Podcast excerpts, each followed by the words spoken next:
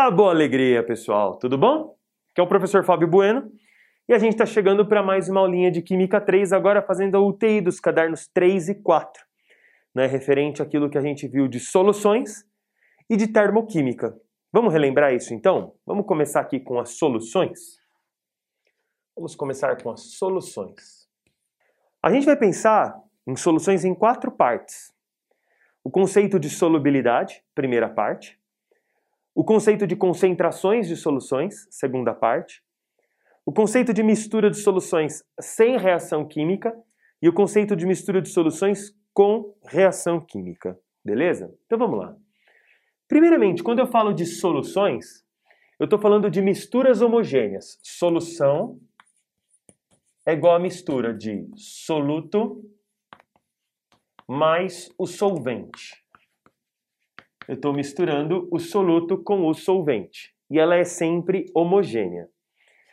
Eu não consigo colocar o soluto de maneira eterna no solvente, né? quantidade infinita.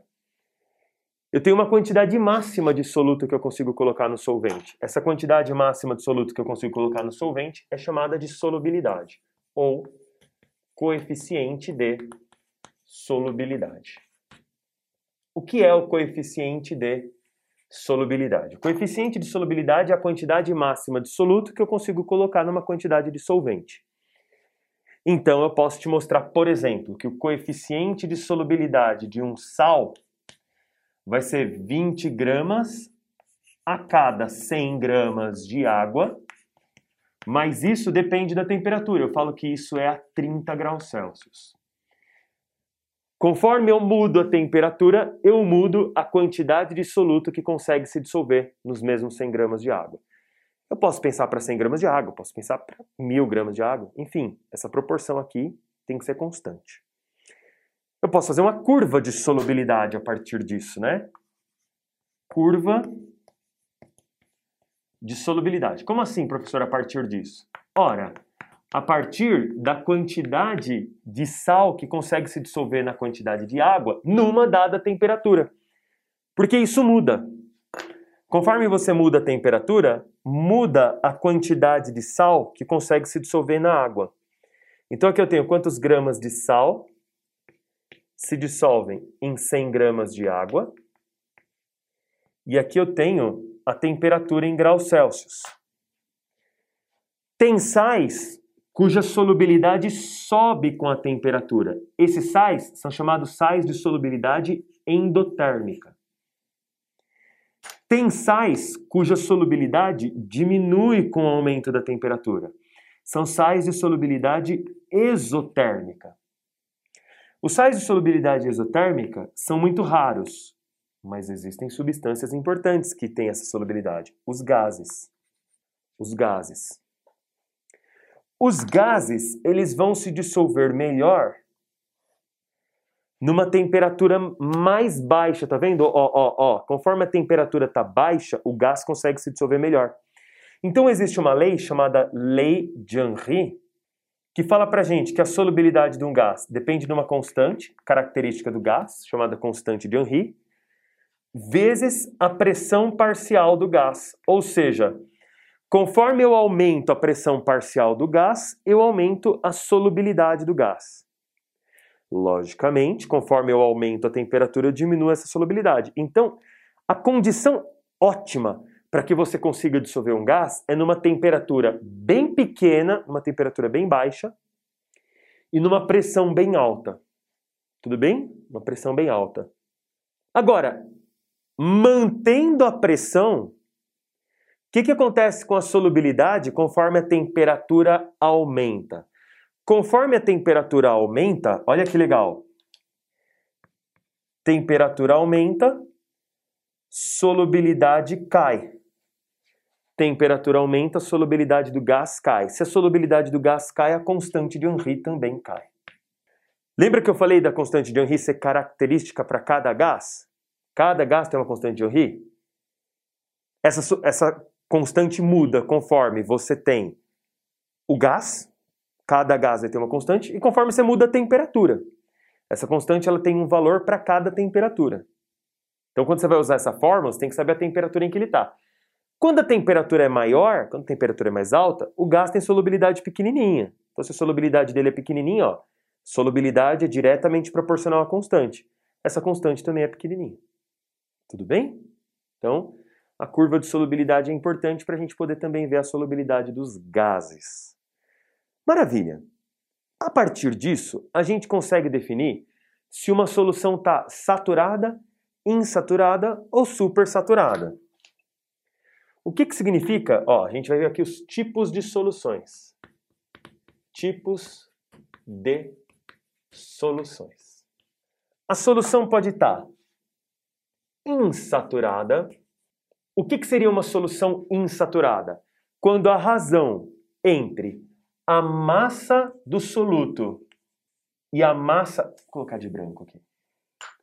A razão entre a massa do soluto e a massa da solução está abaixo da solubilidade. Não entendi, professor. Se eu falo que a solubilidade é 20 gramas para 100 gramas de água, 20 para 100 é 0,2. Se eu colocar 5 gramas de sal em 100 gramas de água, 5 sobre 100 é 0,05. Ora, 0,5 é menor que 0,2.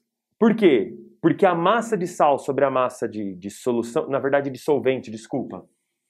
A gente está vendo para a massa de água aqui, solvente. 5 para 100 é menor do que 20 para 100. Então você tem menos soluto do que de fato ela pode dissolver. Se tem menos soluto do que ela pode dissolver, a solução está insaturada. Agora, se a solução está saturada, solução saturada é aquela em que a razão entre a massa de soluto e a massa de, de solvente, massa de soluto e massa de solvente, está igual à solubilidade, né? Está igual à solubilidade. Você faz a razão, massa de soluto para massa de solvente deu igual à solubilidade, então a solução está saturada. Então eu coloco 40 gramas de sal em 200 gramas de água. Pô, 40 sobre 200 é a mesma coisa que 20 sobre 100, né? Então, deu igual à solubilidade, a solução está saturada. E você também tem a possibilidade de ter a solução super saturada. Solução supersaturada. O que é a solução supersaturada? É aquela que é a massa do soluto sobre a massa do solvente é maior que a solubilidade. Pô, professor, como é que você vai fazer uma solução que dissolve mais soluto do que aguenta, né? É isso que, que é a solução supersaturada. É aquela em que a massa do soluto é maior do que aguenta, do que a solução aguenta. Então tem mais soluto dissolvido do que ela pode dissolver tem mais soluto dissolvido que ela pode dissolver. Então isso é uma solução supersaturada. Agora, como é que você faz uma solução supersaturada, né? Como é que você tem a formação de precipitado numa solução? Formação de precipitado na solução. Como é que você vai ter a formação de precipitado? Se você pega uma curva de solubilidade aqui em graus Celsius, aqui em gramas do sal, para 100 gramas de água. Aqui eu tenho um sal de solubilidade endotérmica, né? Então ele está num ponto, ele está aqui a 50 graus Celsius, ele está dissolvendo 30 gramas de sal a 50 graus Celsius. Ou seja, 100 gramas de água está dissolvendo 30 gramas do sal. Aqui temperatura a 50 graus Celsius certo? Quando eu resfrio isso para, por exemplo, 20 graus Celsius, isso aqui vai cair para 40.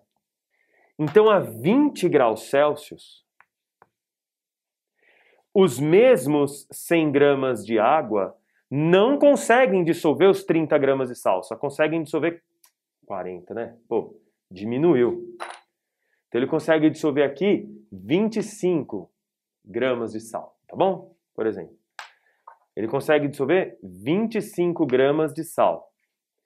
Está vendo? Quando eu diminuí a temperatura, diminuiu a quantidade de sal que ele consegue dissolver. Quando diminuiu a temperatura, diminuiu a quantidade de sal que ele consegue dissolver. O que significa isso? Significa que 5 gramas do sal, a diferença entre aquilo que conseguiu dissolver e aquilo que consegue dissolver agora, precipitou. 5 gramas de sal deixaram de ser solúvel, porque a quantidade máxima é 25 gramas, né? Então deixou de ser solúvel. 5 gramas de sal precipitaram. Quando você resfria uma solução que está saturada, esse excedente aqui, tá vendo esse excedente? Esse excedente vai precipitar. Este excedente, exatamente os 5 gramas aqui, vão precipitar. Se você faz o resfriamento sob agitação, de fato vai ocorrer a precipitação. Agora, se você faz o resfriamento sem agitação, se você faz o resfriamento lento e gradual, este excedente este excedente não precipita. Então, aí você vai ter um excedente que está dissolvido. Se você tem um excedente dissolvido, a solução não precipita. Se ela não precipita, continua dissolvido, está supersaturada. Então, quando que você forma a solução supersaturada? Quando você faz um resfriamento lento e sem agitação. Se você fizer sob agitação, isso vai precipitar. Tudo bem? Muito bem, pessoal. Então essa é a primeira parte, que a gente falou de soluções e falou de solubilidade. Agora, a gente continua nas soluções, porém, nós vamos falar sobre concentrações. Sobre concentrações. Agora é importante a gente falar sobre concentrações. Concentração é uma razão também, parecida com a solubilidade. Só que a solubilidade, ela fala pra gente a quantidade de soluto que consegue se dissolver numa quantidade de solução. Isso que a solubilidade fala, quantidade de soluto que consegue se dissolver numa quantidade de solvente, né? Quantidade de solvente. Concentração já vai falar diferente. As concentrações, elas não vão falar o quanto consegue dissolver. As concentrações colocam a razão da quantidade de soluto que está lá num certo, numa certa quantidade de solução. Presume-se que se você conseguiu dissolver aquele soluto, a solução vai estar tá ou saturada, está no limite, ou ela está insaturada. Tudo bem? Ou ela está saturada ou ela está insaturada. Muito bem. Então a concentração é uma razão entre quantidade de soluto e quantidade de solução. Não é quantidade de solvente, quantidade de soluto e quantidade de solução. Vamos ver primeiro aqui duas concentrações muito importantes. A concentração comum, a gente representa por C, e a concentração molar. Concentração molar. A gente representa por um M cursivo, um M de mão que, que é a concentração comum? A concentração comum é a massa de soluto sobre o volume da solução. Veja que é sempre o quê? Quantidade de soluto por quantidade de solução. A concentração molar é o número de mols do soluto sobre o volume da solução. O número de mols do soluto sobre o volume da solução. Ai, professor, como é que eu transformo uma na outra, né? Ó, a concentração comum vai ser igual a concentração molar vezes a massa molar do soluto. A concentração comum vai ser a concentração molar vezes a massa molar do soluto. Como assim, professor? Não entendi. Pega a glicose. Glicose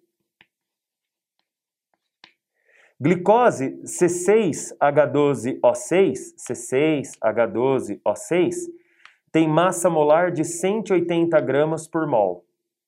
Né? Então, se você pega uma solução de molaridade meio mol por litro de glicose, meio molar, né? lembra disso? Meio molar, meio molar é meio mol por litro. Quanto vai valer a concentração comum? Meio meio molar vezes 180 gramas por mol, 90 gramas por litro. Né? Fiz meio, meio molar, vezes a massa molar do soluto. Faz sentido. Eu tenho meio mol por litro. O que é meio mol de glicose? 90 gramas. Então você tem 90 gramas por litro. Certo? Muito bem. Então, tem concentração comum, tem concentração molar. Agora, tem, a gente tinha também as concentrações em porcentagem, que eram os títulos. Título em massa, título em massa, título M barra M aqui. O que, que é o título em massa? O título em massa vai ser a porcentagem em massa de soluto. É sempre soluto sobre solução. Então o título massa-massa vai ser o quê?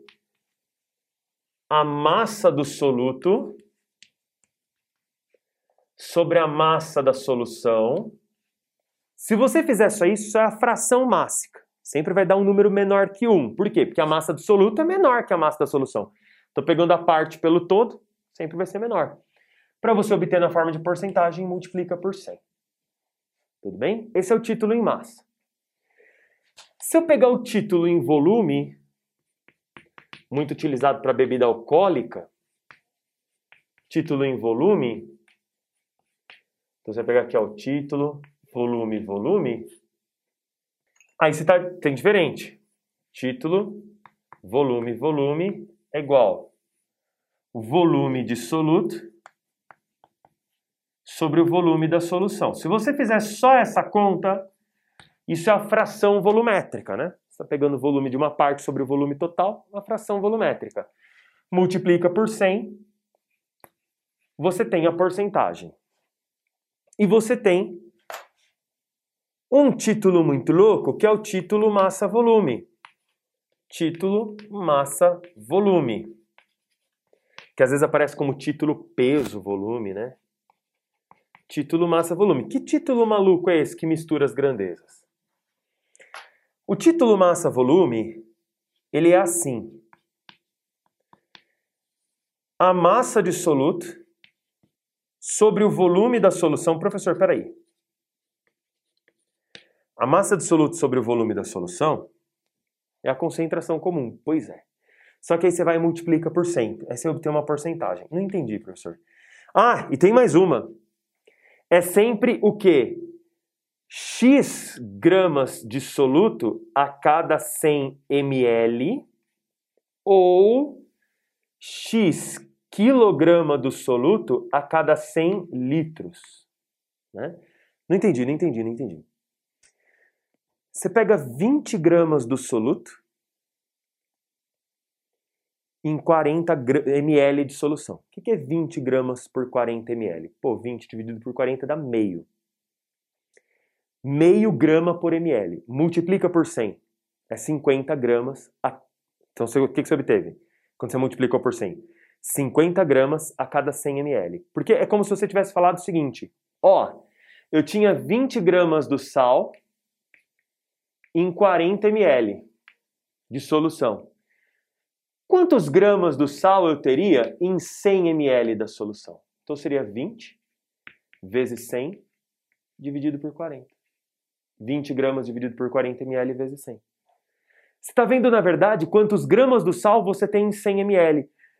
Você está vendo em porcentagem. O que, que significa ver em porcentagem? É ver quantas partes eu tenho em 100 partes. É isso que você estava vendo aqui. O que, que é o título em massa? O que, que significa um título 4%? 4 partes em 100 partes, mas você estava vendo 4 gramas em 100 gramas ou 4 quilogramas em 100 quilogramas. É uma porcentagem. Quantas partes você tem em 100 partes? Ah, eu tenho lá 2 gramas de sal em 5 gramas de solução. Pô, 2 dividido por 5 dá 0,4 vezes 100, 40%. Então, 2 é 40% de 5. 2 gramas de soluto em 5 gramas de solução. Tudo bem? Cada 5 gramas de solução, 2 gramas é soluto, 3 gramas é solvente, né? 2 gramas é 40% dos 5. É uma coisa aqui, ó, você bebe uma cerveja. Ah, essa cerveja aqui é 7% em volume. O que, que significa 7% em volume? Ah, 7% em volume significa que a cada 100 ml você tem 7 ml de álcool. 100 ml de cerveja, 7 ml de álcool. Então aqui está vendo grama para 100 gramas, quilograma para 100 quilogramas, ml para 100 ml, litro para 100 litros. Agora você está vendo quantas partes em grama tem em 100 ml ou quantas partes em quilograma tem em 100 litros. E é sempre assim. É sempre assim. Quantas partes tem em 100 partes e sempre nessa relação de, de, de unidades. Gramas para ml, quilograma para litro. Tudo bem? Então esse é o título massa-volume. Basta você pegar a massa absoluta, dividir, basta pegar a concentração comum e multiplicar por 100. Enquanto a concentração comum, você está vendo que massa absoluta você tem por unidade de volume, né? Quantos gramas eu tenho por ml, quantos gramas eu tenho por litro. Aqui você está vendo quantos gramas você tem a cada 100 ml, ou quantos quilogramas você tem a cada 100 litros. Tudo bem? É isso que você está vendo na verdade. Você está vendo que massa você tem por unidade na concentração comum. Aqui está vendo que massa tem 100 partes volumétricas. Só que às vezes, às vezes, a concentração comum é muito pequena diante do, do, da quantidade de solução. Então, às vezes, falar em partes por cento, falar em concentração em porcentagem, às vezes isso é muito pouco. Então, a gente usa uma outra concentração, que é chamada parte por milhão. Partes por milhão. Né? ppm. O que, que significa falar que uma solução tem x ppm? Significa falar que tem x unidades do soluto em 10 a sexta unidades de solução. 10 a sexta é um milhão. Pode ser unidade de massa, massa para massa, volume por volume, por exemplo. Eu posso falar assim, 20 ppm, né, que é a quantidade de chumbo no solo. Então significa 20 unidades de massa, 20 gramas de chumbo a cada 10 a sexta grama de solo, por exemplo, de solução. Então, 20, X ppm é isso, X unidades, geralmente de massa, né? X gramas em 10 a sexta grama. Tem a parte por milhão volumétrica, ppmv. Fica atento a isso, tá? É, ultimamente eu vi na Federal do Paraná, se eu não me engano. ppmv. Então significa o quê? X unidades volumétricas, geralmente a gente usa, por exemplo, quando tem gases, né? X unidades volumétricas do soluto, em 10 a sexta unidades volumétricas da mistura total da solução. Coisas importantes de falar em, par, em parte por milhão. Em solução aquosa, atenção, em solução aquosa, em solução aquosa, você vai ter x ppm igual a x miligrama por litro. Tá? Por quê? Porque na solução aquosa, um litro são mil gramas. E mil gramas é a mesma coisa que um milhão de miligramas. Então você está falando de x miligrama em um milhão de miligrama, parte por milhão. Tudo bem? E você pode fazer ppm em porcentagem. Como é que você transforma ppm em porcentagem? Você faz assim. ppm, você está vendo quantas partes tem em 10 a sexta parte. Você tem x partes em 10 a sexta parte. 10 a sexta para 10 ao quadrado, para 100 partes, está dividindo por 10 a quarta. Então você pega x ppm divide por 10 a quarta. Eu estava vendo em 10 a sexta, estou vendo em 10 ao quadrado. Você vai ter x, você vai ter o título, né? Você vai ter a porcentagem. Título em porcentagem. Então, x dividido por 10 a quarta, ou seja, x vezes 10 a menos 4, Você vai ter em porcentagem. Ó. Você estava vendo quantas partes tinha em 10 a sexta, agora você vai ver quantas partes tem em 10 ao quadrado. Então você está dividindo isso 10 mil vezes. Então aqui é muito importante essas relações aqui que você encontra na porcentagem. Tudo bem? Beleza, então eu vou dar um corte aqui para a gente poder voltar e falar das misturas de soluções. Maravilha, gente! Então agora vamos falar das misturas de soluções. Misturas de soluções.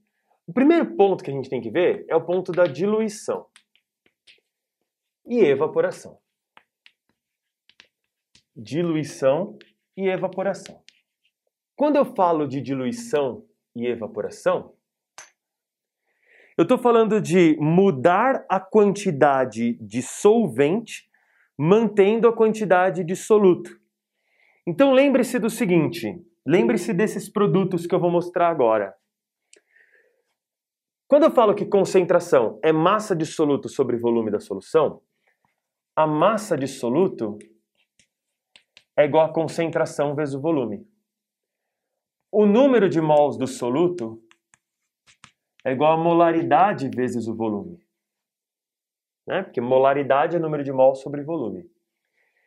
Eu posso falar mais, eu posso falar ainda sobre título. Título é massa de soluto sobre massa da solução. Título é massa do soluto sobre massa da solução. Então a massa do soluto também pode ser tida como título vezes a massa da solução. Mas que droga, hein, professor? O problema é que aqui ficou massa de solução. Porque, claro, título é massa por massa, né? Título em massa. Uh, mas eu posso transformar essa massa de solução em volume de solução. Como? Usando a densidade. O que é a massa da solução? Densidade vezes o volume. Densidade da solução vezes o volume da solução. Então esses produtinhos aqui, eles são importantes na nossa vida. Ó. Massa de soluto é a concentração vezes volume. Número de mols é a molaridade vezes volume. Massa de soluto também pode ser tida como título vezes densidade vezes volume. Muito bem. Quando você dilui ou evapora, você não muda a quantidade de soluto. A massa de soluto que você tem no início é igual à massa de soluto que você tem no final. Sim, eu coloquei duas colheres de sal na água e evaporei a água. As duas colheres de sal continuam ali. Coloquei duas colheres de sal na água e coloquei mais água. Não mudei a quantidade de sal, né? A massa absoluta que eu tenho no início é igual à massa absoluta que eu tenho no final. E o que é a massa absoluta? Eu posso falar que é a concentração inicial vezes o volume inicial. E isso é igual à concentração final vezes o volume final. Olha só. Professor, mas a massa absoluta também pode ser tida como título, densidade e volume. Então você também pode falar assim: o título inicial vezes a densidade inicial vezes o volume inicial é igual ao título final vezes a densidade final vezes o volume final. Isso nos ajuda a resolver problemas do tipo: eu tinha um litro de solução com uma concentração tal quando eu diluo e obtenho 5 litros, qual é a nova concentração? Né? Eu também posso pensar no número de mols, não? O número de mols de soluto no início é igual ao número de mols de soluto no final. Então significa que a molaridade no início vezes o volume no início é igual a molaridade no final vezes o volume no final. Molaridade no início vezes o volume no início é igual a molaridade no final vezes o volume no final. Tudo bem? Tranquilo? Então isso nos ajuda a pensar. Ah, ó, uma coisa que você pode pensar, na verdade, é a seguinte. Sempre que eu dobro o volume, né, numa diluição eu dobro o volume, a concentração cai pela metade. Se eu triplico o volume, a concentração cai um terço. Se eu quadruplico o volume, a concentração cai um quarto e vice-versa. Se o volume, na verdade, não aumenta, ele diminui numa evaporação, volume cai pela metade, a concentração dobra. Volume cai um terço, concentração triplica. Tudo bem? Então essa é a parte de diluição e evaporação. Agora quando a gente fala de mistura de soluções, a gente pode falar de mistura sem reação Mistura de soluções sem reação. Como que funciona uma mistura de soluções sem reação? Você vai pensar da seguinte maneira. A concentração de solução final, olha só como ajuda a gente saber esses produtinhos. É a massa de soluto que veio da primeira, mais a massa de soluto que veio da segunda, dividido por V1 mais V2. Professor, não estou entendendo. Você pode me contextualizar? Posso. Você misturou um copo de água com sal, não com água, senão seria uma diluição. Você misturou um copo de água com sal com outro copo de água com sal. Então tá vindo sal da primeira solução, tá vindo sal da segunda solução. Massa de soluto da primeira, massa de soluto da segunda. Aí você vai ter a soma dos volumes. Né? Porque se misturou 100 ml de uma com 100 ml da outra, você vai ter 200 ml. Mas o que é a massa de soluto? Massa de soluto é concentração vezes volume. Então você pode dizer assim: a concentração da mistura vai ser a concentração da primeira vezes volume da primeira, porque isso é a massa de soluto que vem da primeira, está aqui, mais a concentração da segunda, o volume da segunda, porque isso vai ser a massa de soluto que vem da segunda, dividido por V1 mais V2. O mais importante de você lembrar disso é o seguinte: a concentração da mistura não é a soma das concentrações. A concentração da mistura não é a soma das concentrações. A concentração final não é C1 mais C2. É uma média. Uma média ponderada, usando os volumes como pesos. Então, se você mistura uma solução 3 gramas por litro com uma solução 4 gramas por litro, a concentração final vai estar entre 3 e 4. Você mistura uma solução 3 gramas por litro com uma solução 4 gramas por litro, concentração final vai estar entre 3 e 4, porque é uma média das concentrações. Mesma coisa você pode pensar para molaridade. A molaridade da mistura vai ser o número de mols de soluto da primeira mais o número de mols de soluto da segunda dividido por V1 mais V2. Então o que, que vai ser a molaridade? O que, que é o número de mols de soluto que vem da primeira? Molaridade vezes volume. Molaridade da primeira, volume da primeira. Molaridade da segunda, volume da segunda. V1 mais V2. Eu estou destacando aqui as principais, né? Eu não estou pensando aqui em mistura de títulos, mistura de, de densidades. O que mais aparece realmente são as concentrações comuns. Agora você pode pensar, professor, e se tiver uma mistura de soluções com reação? Quando você tem mistura com reação, aí é diferente. Porque, primeiro lugar, como é que você vai pensar na, na, na, na caracterização da mistura final? Tudo vai depender da proporção em que você está misturando os reagentes. Né? Eu pego aqui x mols de A mais y mols de B, produzindo z mols de C.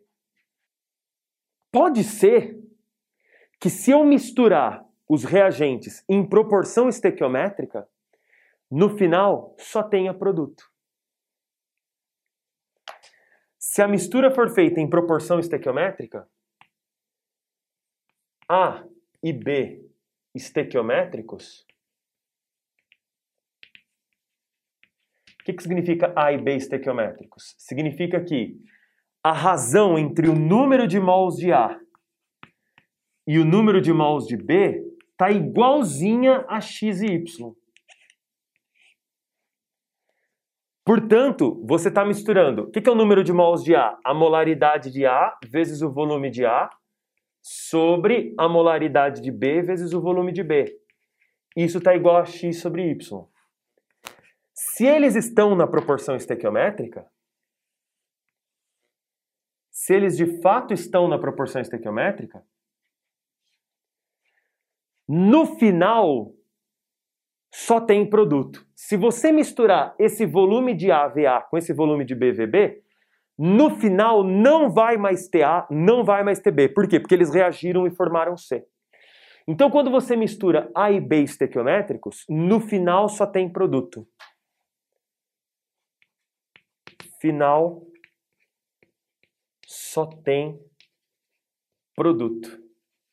Porém, se A e B estiverem fora de estequiometria, A ou B em excesso,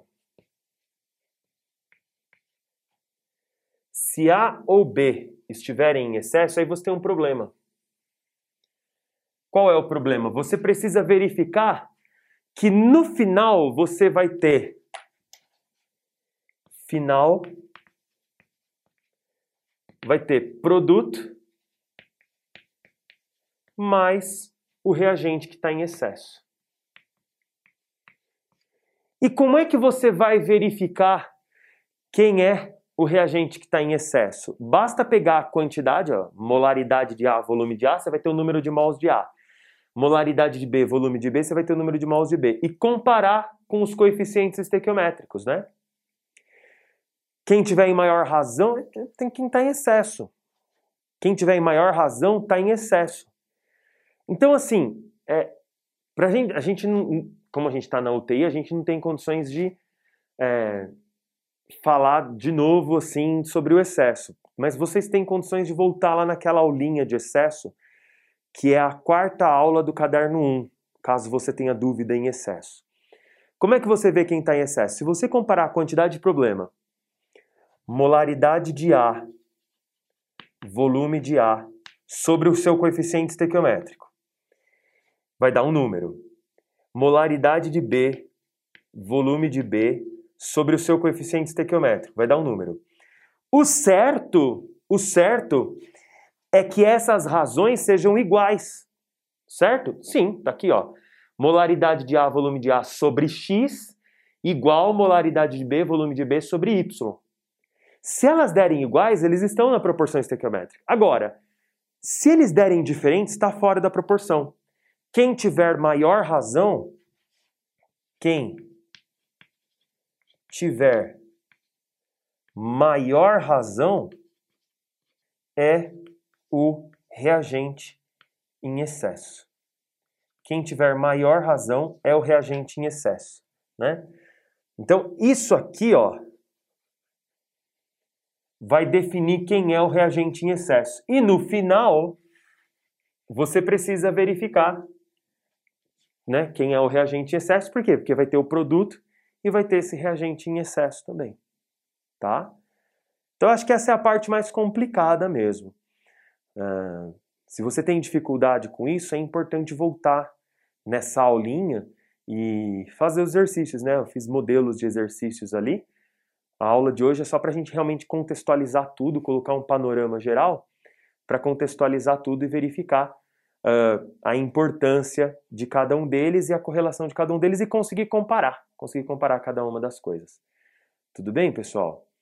Seguinte, uh, então agora vamos conversar, finalizadas as soluções, tudo isso que a gente viu é tudo aquilo que o aluno precisa saber de soluções dentro do vestibular dentro do, do, do ensino médio, tudo que está aqui na lousa, tudo isso é de soluções. O resto é prática.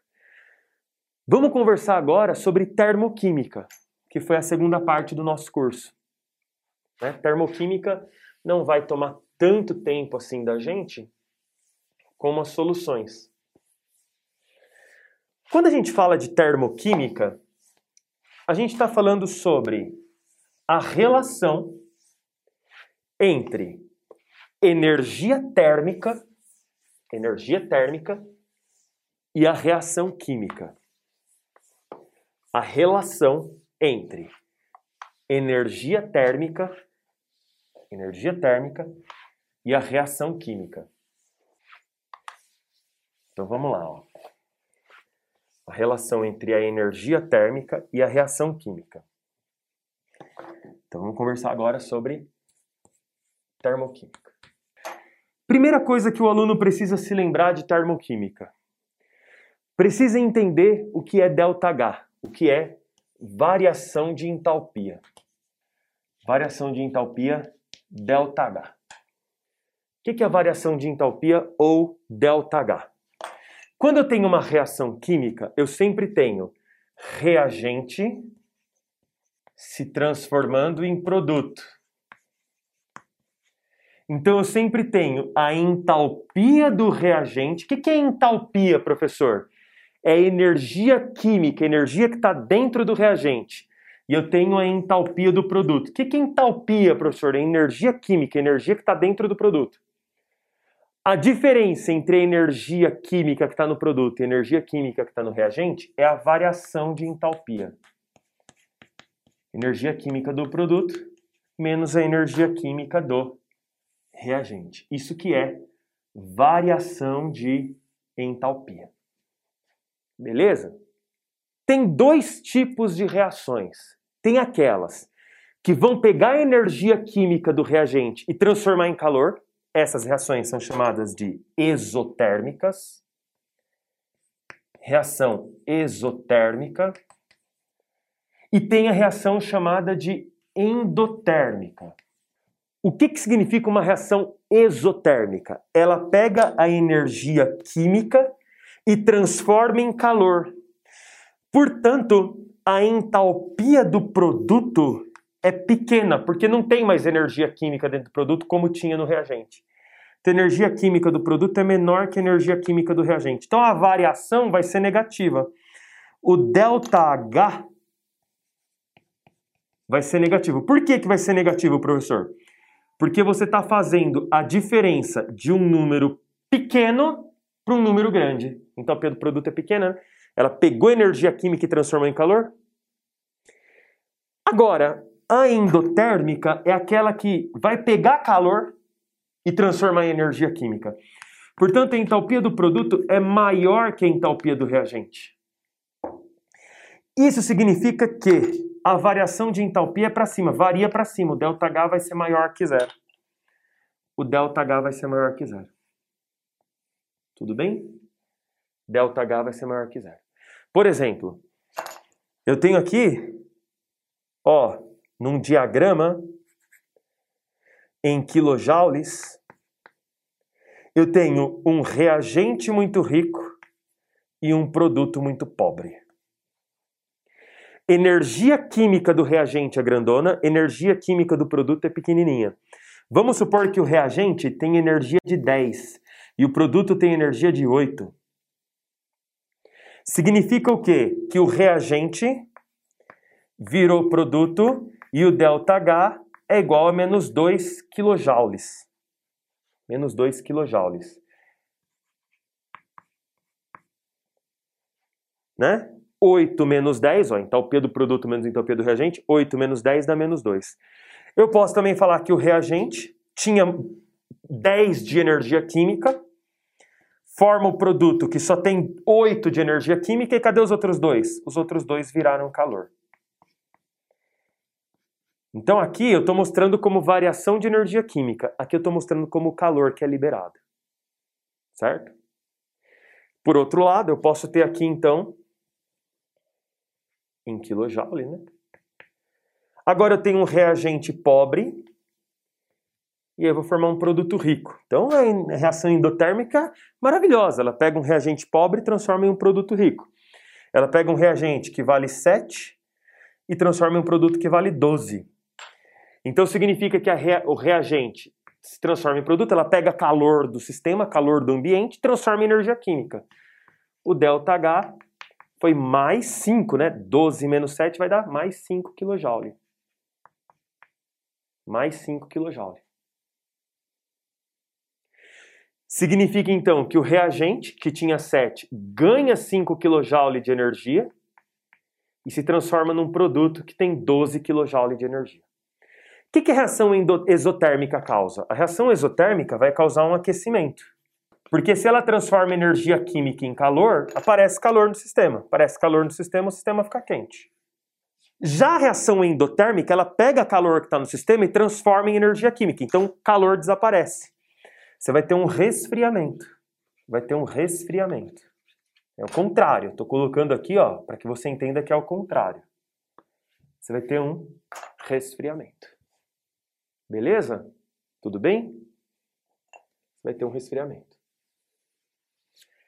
Então, isso aqui você vai tendo a variação de energia química do seu sistema. Agora, tem maneiras de calcular o ΔH de uma reação. maneiras de calcular o ΔH de uma reação. Ó, vamos colocar aqui. Maneiras de calcular o ΔH de reação. Como é que você pode calcular o ΔH de uma reação? Como é que você pode calcular a variação de entropia de uma reação? Tem três maneiras de calcular o ΔH de uma reação. A primeira maneira é pelo chamado calor padrão de formação. Como que é por meio do calor padrão de formação? Você vai pegar o calor padrão de formação. Você tem que se lembrar que se eu tenho substância simples na forma do seu alótropo mais estável, substância simples estável na forma do alótropo mais estável, vai ter entalpia padrão de formação igual a zero. Calor padrão de formação igual a zero. Então, gente, pensa sempre da seguinte forma. A prova vai te dar os valores de calor padrão de formação e você simplesmente calcula o ΔH. O ΔH vai ser soma do calor padrão de formação do produto menos a soma do calor padrão de formação do reagente. Vitor, aqui coube? Aqui, ó, o R ali dá para enxergar ali no cantinho? Deu? Beleza. Então, ó, entalpia padrão do produto menos entalpia padrão do reagente. São valores tabelados são valores tabelados. Você sempre vai encontrar valores tabelados. Tudo bem? Você não tem que memorizar outros calores de formação além da substância simples na sua forma mais estável. Você tem que saber que essa é zero. Os outros vai ser dado na forma de tabela para você. Outra maneira de você calcular o ΔH de uma reação é por meio de um negócio chamado de lei de Hess. O que é a lei de Hess? A lei de Hess ela fala duas coisinhas para você. Em primeiro lugar, ela fala que a soma de, de, de, etapas, a soma do ΔH das etapas é igual ao ΔH da reação global. Essa é a primeira coisa. Lei de Hess. O, a soma do ΔH das etapas é igual ao ΔH da reação global. ΔH da reação global é igual à soma do ΔH das etapas. Você vai ter várias etapas de uma reação, a soma do ΔH delas vai dar o ΔH da reação global. Segunda coisa, imagina que um processo aconteça com o reagente A formando o produto B com 10 etapas. E por outro lado, o reagente A forma o B com 5 etapas. Não importa o número de etapas. O ΔH depende apenas do reagente e do produto. Se eles têm o mesmo reagente e o mesmo produto, o ΔH vai ser o mesmo. Então não importa o número de etapas. Se duas, dois processos têm o mesmo reagente o mesmo produto, ou seja, eles têm o mesmo processo global, o ΔH vai ser o mesmo. Então o ΔH global não depende do número de etapas do número de etapas. Se você tem quatro etapas, cinco etapas, seis etapas, não interessa. Não interessa. Interessa apenas que você vai conseguir fazer o ΔH global somando as etapas. Se você vai somar cinco etapas, se você vai somar quatro etapas, se você vai somar três etapas, eles, esses processos têm o mesmo reagente e o mesmo produto, então acabou. Tudo bem? Maravilha. E por fim a gente tem a energia de ligação. A energia de ligação. Energia de ligação significa que você vai fazer assim: reagente absorve energia para romper a ligação. Produto libera energia para formar a ligação. Então você vai ter uma diferença. O ΔH vai ser igual a soma das energias de ligação dos reagentes menos a soma das energias de ligação dos produtos. Olha a diferença daqui. Aqui, calor de formação era produto menos reagente. Energia de ligação é reagente menos produto. Por quê? Porque o reagente absorve calor para romper ligação e o produto libera calor para formar ligação. Então você está vendo a diferença entre aquilo que absorve e aquilo que libera. Tudo bem? É isso que você está vendo. Então são três maneiras de você calcular o ΔH de uma reação. Né? A lei de Hess principal é isso daqui. Tá bom? Então esse é o resumo de termoquímica. É lógico, né, pessoal? A gente está fazendo um resumo teórico. Existem macetes que são importantes de você saber e que estão nos exercícios. Então, por exemplo, quando você inverte uma reação, você muda o sinal do ΔH. Quando você multiplica uma reação, você multiplica o ΔH. Quando você soma as reações e os reagentes e produtos são iguais, você pode cortar, né? Mas o principal aqui é a gente revisar a parte teórica. Então eu vou dar um corte e a gente faz um resuminho rapidinho de cinética química. Maravilha, gente! Então fazendo um resuminho final aqui de cinética química, vamos lembrar que cinética química é o estudo da velocidade das reações. Você tem uma reação química, Azinho mols de A reagindo com Bzinho mols de B, produzindo Czinho mols de C. Você precisa se lembrar que a velocidade das substâncias vai ser a velocidade da substância A. Como? O módulo da variação da concentração de A sobre a variação do tempo. Isso é a velocidade da substância. Velocidade da substância. Você pode fazer isso para A, para B e para C. A velocidade da reação, velocidade da reação vai ser o seguinte: pega a velocidade da substância e divide pelo seu coeficiente estequiométrico. Então, pega a velocidade de A e divide pelo Azinho. Vai dar igual a pegar a velocidade de B e dividir pelo Bzinho vai dar igual a pegar a velocidade de C e dividir pelo Czinho, certo? Certo? Então, uma coisa é a velocidade da substância, outra coisa é a velocidade da reação. Tudo bem? Lembre-se que num gráfico em que eu vou alterar a concentração em mol por litro pelo tempo, por exemplo, eu tenho dois reagentes, então eu vou ter duas quedas. Eu vou ter um produto, eu vou ter um aumento. Os reagentes, aqueles que são consumidos, a concentração cai. Então, reagente, concentração cai. Lembra que esses colchetes aqui representam a concentração em mol por litro. Produto, a concentração sobe e elas variam proporcionalmente aos coeficientes estequiométricos. Então, se o coeficiente é 2 e 1, você vai ver uma queda, a variação aqui vai ser o dobro do que a variação desse. Certo? Então, as variações são proporcionais aos coeficientes estequiométricos. Muito bem. Maravilha. Agora é o seguinte. Uh, quando a gente fala de cinética química, a gente precisa entender as teorias que explicam as reações. Então a gente tem duas teorias. Você tem a teoria das colisões efetivas. Colisões efetivas. A gente volta a tratar disso na primeira aula do caderno 5, na semana que vem, que fala que o aumento de colisões, aumento de colisões,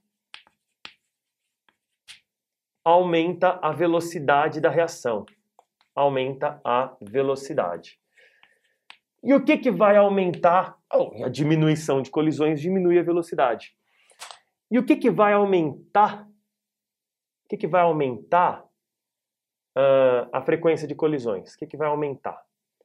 Bom, Você pode ter concentração de substância, porque quanto mais substância você tiver, maior a concentração e, portanto, uh, maior a velocidade.